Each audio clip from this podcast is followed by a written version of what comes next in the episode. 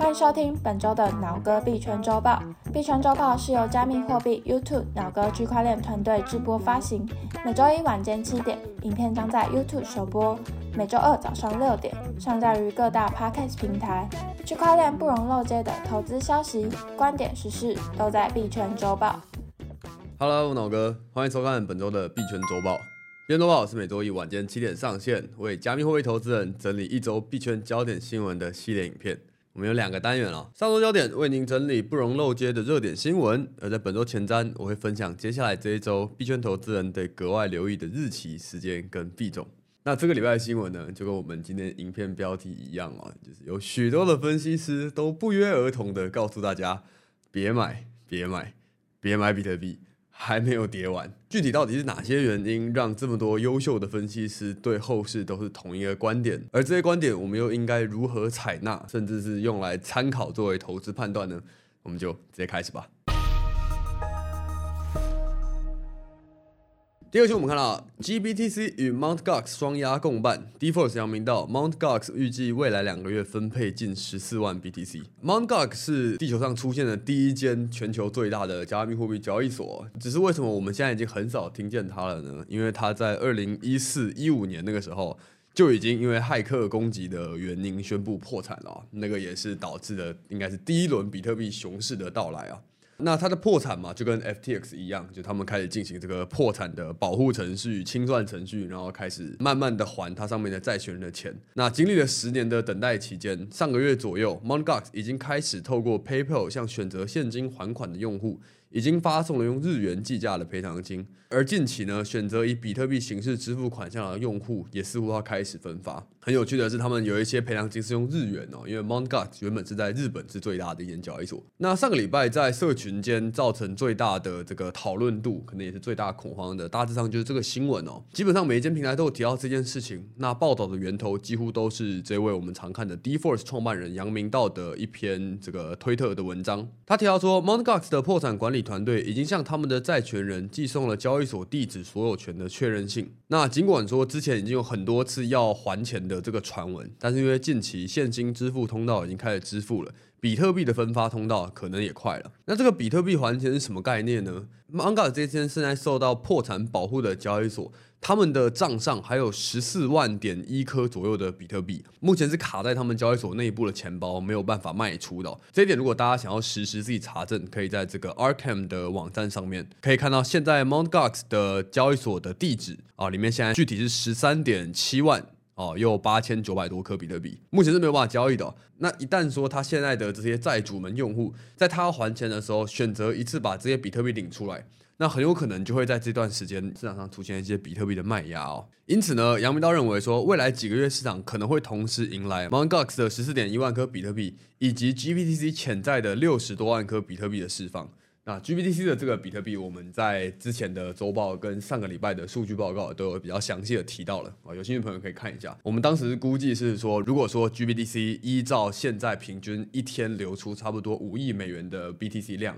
可能还有一个月左右的流出，当然这件事情是波动。那现在呢，Mt. Gox 有可能在短期内也有这么多比特币，这个是价值了五十亿美元的比特币啊，有可能会流出市场砸盘。比特币未来几个月的供需变化量哦是非常值得关注的。那当然，杨明道也不是说太看空这个事件，他认为说 m o n g o x 对比特币的解锁对市场造成的抛压应该是有限的，因为大部分它的债权在过去几年都已经多次出售，价格已经反映。并且呢，他的债权人很可能已经在衍生品市场中套保对冲了。但是大部分的人，如果你今天是在二零一五年的时候发现说你的加密货币交易所跑路了，他不还你钱了，经过了十年，你可能对比特币已经没有任何兴趣或没有任何信仰了。这个时候拿到这个比特币，可能还是会有一部分的人选择在这个时候卖出。所以说，表面上作为 KOL 的这些人，他们是不会告诉大家说，哇，这个就是末日。但实际上，大家心里有没有这样子的一个会被出售抛压的影子在？我想还是难免的哦。那顺带一提，除了灰度跟 Mount Gox，我们都知道 FTX 它最近也在出售它的 GBTC 跟比特币部位。但是根据这一篇新闻的报道，他们所拥有的价值大约一亿美元的 GBTC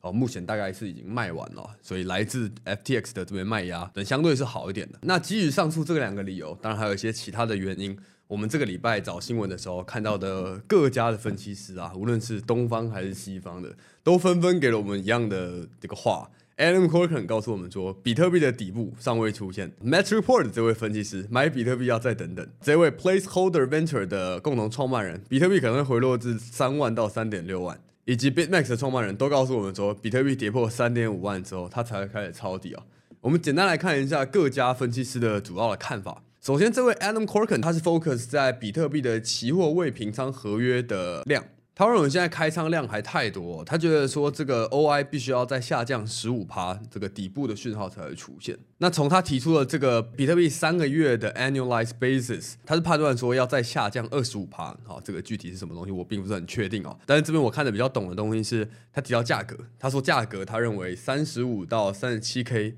是更适合长期购买现货的区间。如果说底部指标重置的困快速可能是三十七到三十八 K，那并且呢，他认为如果跌到了两万八到三万二，有资金的玩家甚至可以用杠杆的部署。那这个是 Adam Corken 的看法。那 Maxport 的分析师呢，从现在的角度来说，已经不是那么的悲观了，因为他预计的底部可能是三万八千美元一颗，甚至三万六到三万八的区间。那我现在影片录制的当下，我们前两天比特币已经有触及到三万八千多美元了。所以说，按照这位分析师的观点，他可能认为底部已经过去，开始抄底了。那至于这位 Placeholder 的共同创办人呢，他的这篇文章是一个很简单的推文。他并没有在这篇里面具体表达他分析到这个三万到三万六的底部的原因，但是他明确的表达说了这一波下跌的过程中，他依然是看多的，只要跌到这个区间，他就会开始买进，并且他长期是看涨的。那最后我们看到是 BitMax 的创办人这个 Arthur Hayes，他的文章就像以往一样，还是落落长，然后也是让我看得津津有味啊，因为他尤其提到了一个我没有在任何其他分析币圈的文章里面看到的一个点，就是美国现在正在进。进行的这个银行定期融资计划 BTPF，在这个礼拜出现了一个变化。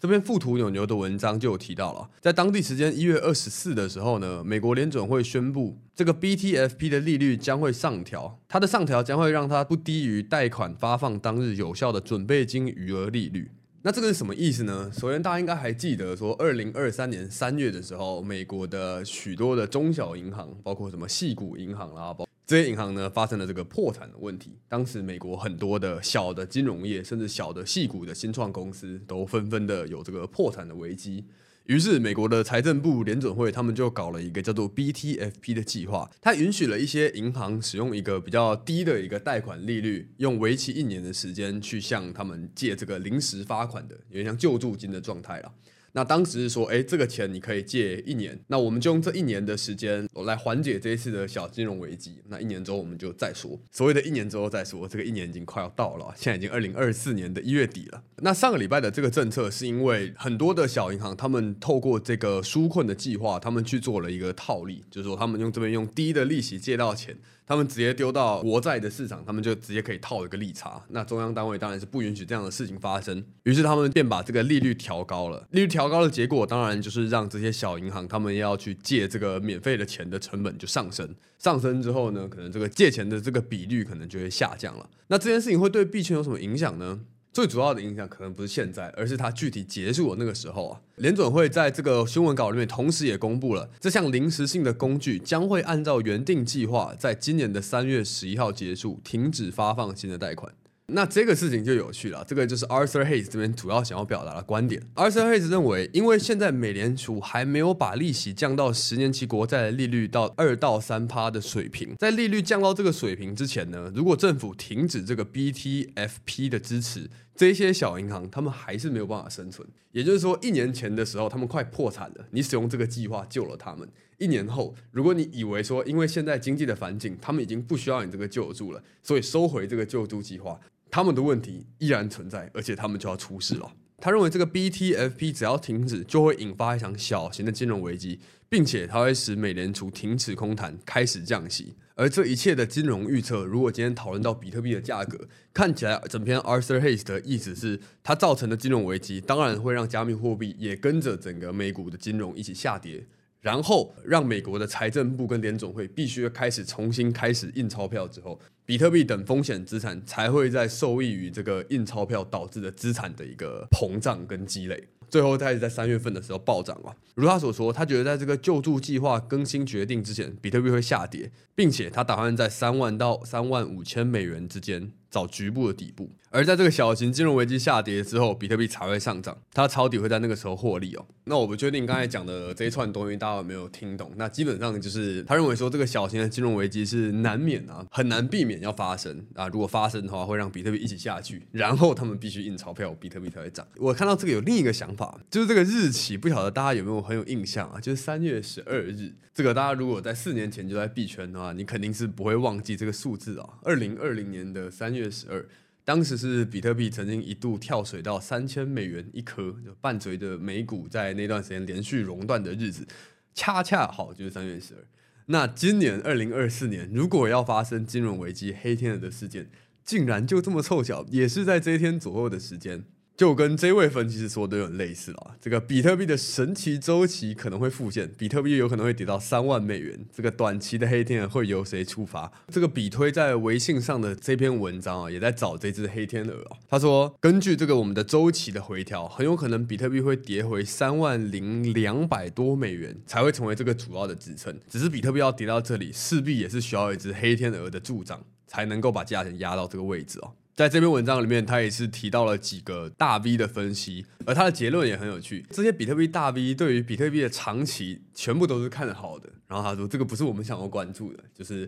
这些人会评论比特币的人，通常长期来说都是看好的。这已经不是什么新闻了。需要真知灼见才能预测的是短期啊。他认为说，短期的比特币影响价格呢，还是主要取决于流入比特币 ETF 的资金量体，并且呢，现在是以阴跌进行洗盘是更有可能的。除此之外，美联储的这个降息预期如果推迟，有可能会让美股跟币市带来较大的回调，这也是本文中可能会出现的黑天鹅属性。从自然属性来看，因为现在比特币已进入美股了，它受到宏观因素变化而产生更大幅度调整的几率也会上升了。那不晓得大家怎么看？当所有人都说现在可能不会涨，那所有人也都有各自的理由的时候，你的资产部位是如何呢？如果现在比特币再给你一次三万八的机会，你敢买进吗？好，可以在底下留言区跟大家分享。那我这边也提供大家另一个想法，就是如果说今天所有的分析师，所有我们这些一般人能够看到的分析言论，都在告诉我们说，比特币这个还不能买，还不能买，还不能买。那当你卖出比特币的时候，是谁在跟你买这个比特币呢？这篇这个是比特币现货 ETF 的发行商之一 Bitwise 啊，他做了一个我觉得一定要转推的一个事情啊，他宣布他们的现货 ETF 所持有的比特币地址，他们把它公开出来了。这个是人类历史上从来没有办法做到的一件事情吧？就是今天你的一个数位资产，告诉他说，哎，你的资金存在哪里？这个就有点像这个，你把你的黄金金库的地址告诉人家说，哎，我们的那么多吨黄金，哦，都会往这边运。哦，如果今天我们再买新的黄金，就会放到那边。如果有人要赎回的话，哎，门在那里，大家这个排队去领的一个情况。它不但是让这个比特币的透明性上升啊，也是我觉得是一个行业的一个标杆，让所有的用户是真的可以直接用肉眼在网络上面看到。这些大的金融机构有没有好好托管我们的比特币？如果发生什么问题，我们都可以随时在第一时间可以确认到啊。那另一篇这个推文呢，他说 "It's starting"，这个开始了。这个是贝莱德啊，他们在上个礼拜举行了研讨会、分享会。这个分享会呢，你是要登记的啊，谁可以登记参加呢？所有的 RIA advisor 啊，RIA 就是有注册在案的。就是 SEC 有注册在案的金融分析师，各位同学，这个是不是直接验证了我们好几个礼拜一直讲的事情？就是贝莱德他今天做出这个产品之后，他做完不会说就躺在那边等大家来买比特币，他会派出他们的业务团队，他会派出他的分析师团队去建议这一些有证照的分析师，会告诉他们说，诶，比特币怎么样买比较简单？这个礼拜不就实现了吗？贝莱德真的开始找这些投资人，告诉他们说比特币的美好了。那这也回答到我们刚刚的问题。如果你现在开始说，哎，因为比特币可能会跌到三十六啊、三十五、三十二，甚至二十八 K 啊，我们赶快卖出。有一个人很开心的会在这个时候接受你的比特币啊，他就是贝莱德啊。值得一提的是，贝莱德想要买多少比特币？我们前几次的数据有提到一个点是，如果说灰度上面的比特币资金要流出，然后最后他跟贝莱德谁谁谁可能一人一半或什么之类的，灰度目前手上是有大概两百亿美元等值的比特币哦。今天看到贝莱德这个新闻的时候，突然想到一件事情：我们不应该只想着说，哎，灰度有多少比特币想要卖，我们可能也要想的是贝莱德他想要买多少比特币，他预期他身上的 BTC 的这个持仓这个托管量应该会到多大？其实他一直都有说过一件事情啊，就是预期说，哎，投资人你的一趴的资产可以放到比特币。如果说今天贝莱德他手上管的这些资产里面有一趴放到比特币，他手上的资产是有九兆美元哦，九兆美元的一趴就是九百亿美元的比特币，现在灰度的所有 BTC 都给贝莱德，那也是不够用啊。所以我们说这个中长期比特币现货 ETF 有没有可能造成以前从来没有看过的大量的传统金融的资金流进来？啊，几率还是很大的。当然，这可能不是一个短期的事情，但是它会是一个源源不绝、一直会想要买进比特币的一个事情。而我们现在预期的比特币牛市，可能是接下来两年的时间了。如果你因为短线的这个抛压，在这两个月内太多的把比特币卖出去，然后没有找到一个好的时间把它们买回来的话，那笑到最后的人，可能就是这位贝莱德 CEO Larry Fink 了。下面我们看到 Under Finance 爆火的背后，传统金融巨头贝莱德大摩入局探索 RWA 赛道。这个近期呢，这个 RWA 的协议，Under Finance 的组织 Under 基金会关于解锁 undo 代币投案或通过。undo 代币的这个价格从十八号到现在已经涨了三百多趴，那现在是有一点回档哦。这个是我们之前蛮常提到，但是近期有点被忽略的一个赛道，就是 RWA 啊，现实世界资产的代币化。他做的事情基本上就是把传统金融的一些资产这个放上链，尤其是这些美债的资产，你可以用链上的方式持有这些风险是传统金融的资产的风险，的一些获利的方式哦。而且它背后除了一些币圈的资本，包括 Coinbase Venture、Pantera Capital，也有一些华尔街大机构的身影哦，像是包括贝莱德也曾经表示会持续探索数字资产的生态系统，例如许可的区块链股票和债券的代币化，在华尔街也开始逐渐的涉猎这个链上资产 RWA 的时候，很有可能这波牛市相关赛道的项目也会得到更多的关注。有兴趣的朋友可以留意一下。下来我们看到 Worldcoin 将虹膜扫描装置 ORB 开源，期待降低市场的隐私疑虑。这个是我们之前有做过影片介绍的 OpenAI 执行长他的新的项目 Worldcoin 啊。这个相信大家都知道，就是你用这个球球扫描你的虹膜，然后你的手机 APP 上面有这个身份认证之后，哦，他就会每个礼拜发钱给你。还没有登陆台湾，但是很多的台湾的朋友已经用各种不同的方式取得了。那这个礼拜的消息是表示说，他们这个 ORB 的机器已经开源了，就是说大众现在已经可以知道说，哎，里面的装置具体有没有把我们的个资存在哪里，或者是如他们所说的，他们只要登记完身份之后就直接删掉了。哦，看起来应该是有的，他们才能开源成这样的情况。那 w o r k c o i n 这个币我自己是没有特别的研究，但是它可能是跟 AI 赛道会有一点关系的一个项目。就理想远大的程度来说，可能也是现在币安上面买得到理想最大的一个项目之一啊。所以有兴趣的朋友可以研究一下。现在我们看到美股七巨头换人做，台积电的市值超过特斯拉。这个我也不知道为什么我们这个币圈的新闻链新闻会选这一篇哦。好像现在很多的币圈的新闻也会看一些比较大的美股的时事啊。那我看到我觉得蛮有趣的。想不到台湾的这个一枝独秀台积电，现在在全世界美股的排名上也是可以挤进前七名，甚至把我们的特斯拉都给挤下去了。所以赞。张忠谋赞。像我们看到 ACE 用户怎么办？总裁王成元被捕后，交易所声明全力配合调查，出入金正常。这个好像前两个礼拜，ACE 的创办人跟前董事长是被因为一个诈骗被抓了嘛？那这个礼拜呢，他们的现任的负责人也被警察发现说，哎，他似乎也有涉嫌参与这次的诈骗。哦，那是我身边的许多朋友是都 开始不敢用 ACE 交易所了。那但是据我了解，这个 ACE 上面，如果你的加密货币现在还是可以提出来的，所以你的资产是不用到太担心。只不过说，如果他们的负责人涉嫌诈骗，并且最后如果有被定罪或者是怎么样的，会不会对这个交易所的运作有所影响？这个可能这个就不好说了。但无论如何，我所知道的消息是，除了 ACE 交易所之外，台湾的调查单位现在对所有的台湾营运跟加密货币有关的这些公司。都是有在调查当中。那如果你的资产是在任何一间这个台币交易所的话，如果这些钱是你没有打算短期内要交易的情况下。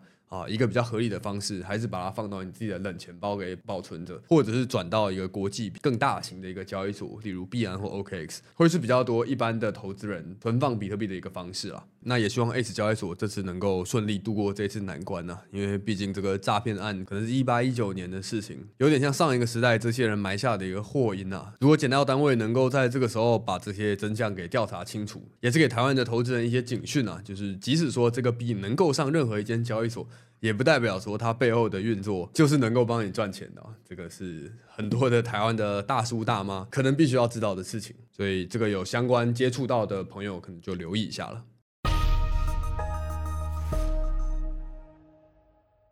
好，紧接着进入本周前瞻之前，如果你觉得我们的小记者跟剪辑师每个礼拜花几十个小时帮大家整理一个礼拜的新闻，让你可以用十几分钟就一次的看过去。对你有帮助的话，可以帮我们按个赞，鼓励一下，谢谢大家。哎，那这个礼拜呢，有一个 DeFi 项目要送我们的观众钱啦啊！这个礼拜的业配的干爹是这个叫 DeGate。的一个去中心化的交易所。那 DeGate 虽然它现在规模不大，可能听过的人不多，但是它是一个非常特别的项目啊。这个我们过去做过两支影片，介绍 Layer 2赛道的两大龙头，分别是 OP 跟 ARB 嘛。那当时其实我们就提到了说，ARB 目前是众多 Layer 2赛道中少数达到 Stage One 安全性的一个项目。那 DeGate 呢，它作为一个 ZK Rollup 的项目。它更是凤毛麟角，或者你可以说它是唯一一个已经达到 Stage Two 安全性的一个项目。这个 Stage Two 不是项目方自己说的哦，你可以在 Layer Two B 的首页直接看到。这个 Stage 的概念是这些 Rollup 项目他们项目的成熟性跟他们的一些功能的完整性。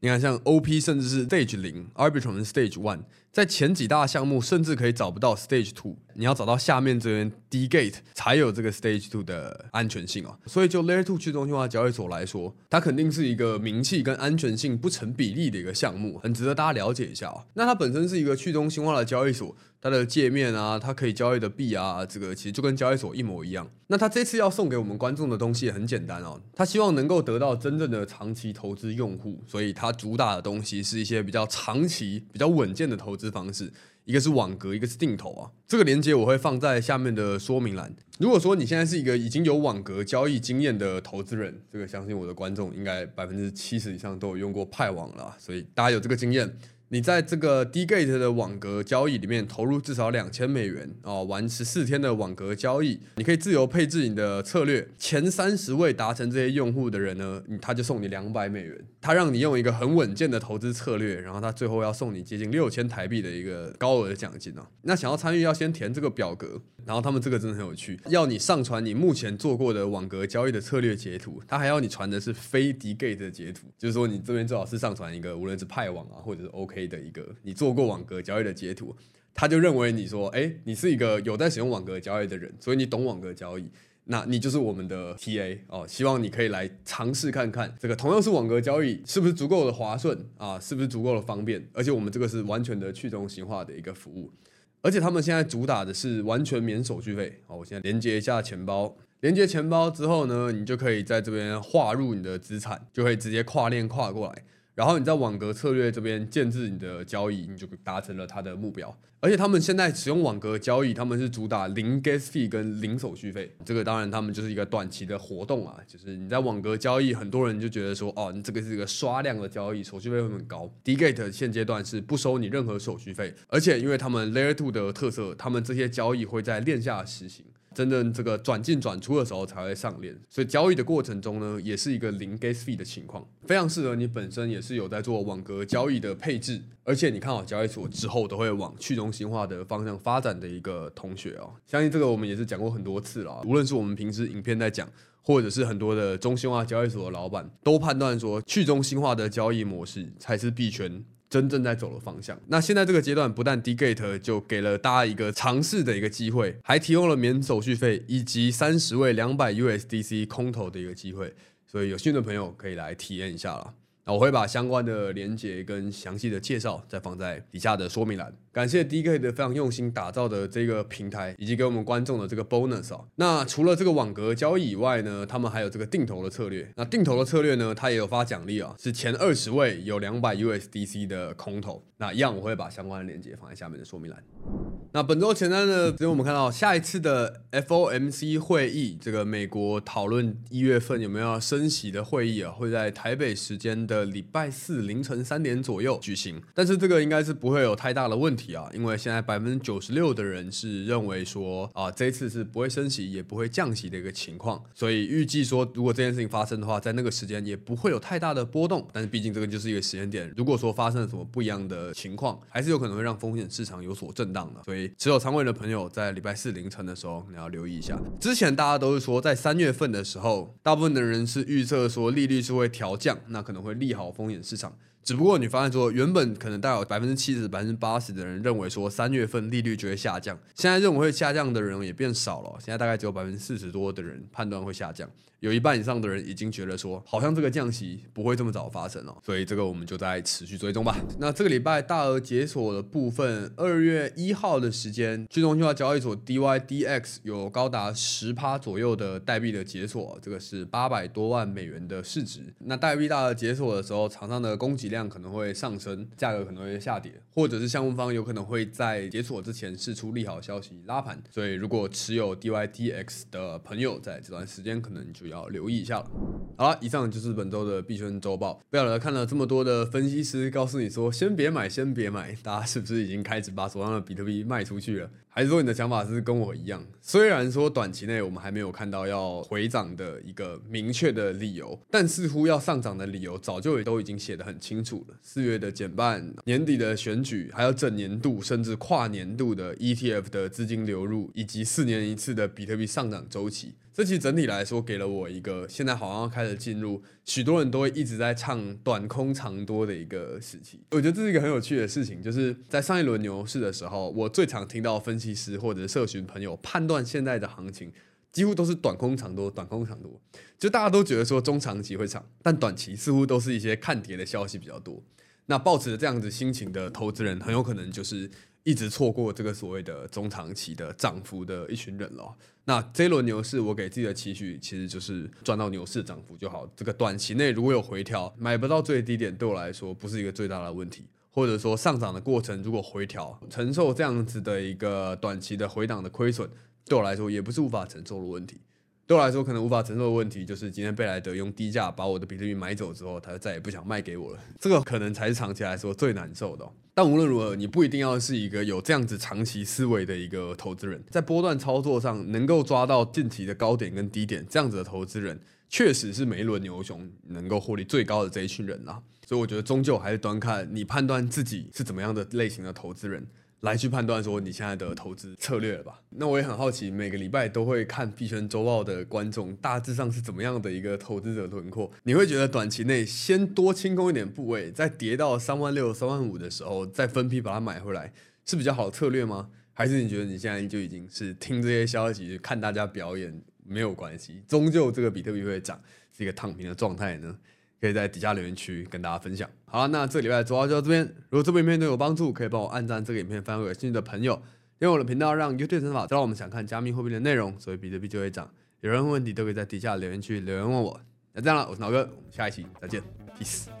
以上是本周的脑哥币圈周报，大家可以点击资讯栏中的 YouTube 链接观看影片。有任何问题，欢迎加入脑哥的赖社群提问。记得追踪我们的 YouTube 频道以及 Podcast 节目。就能在第一时间收到上新通知哦。我是制作人雨邪，下周我们同一时间见，拜拜。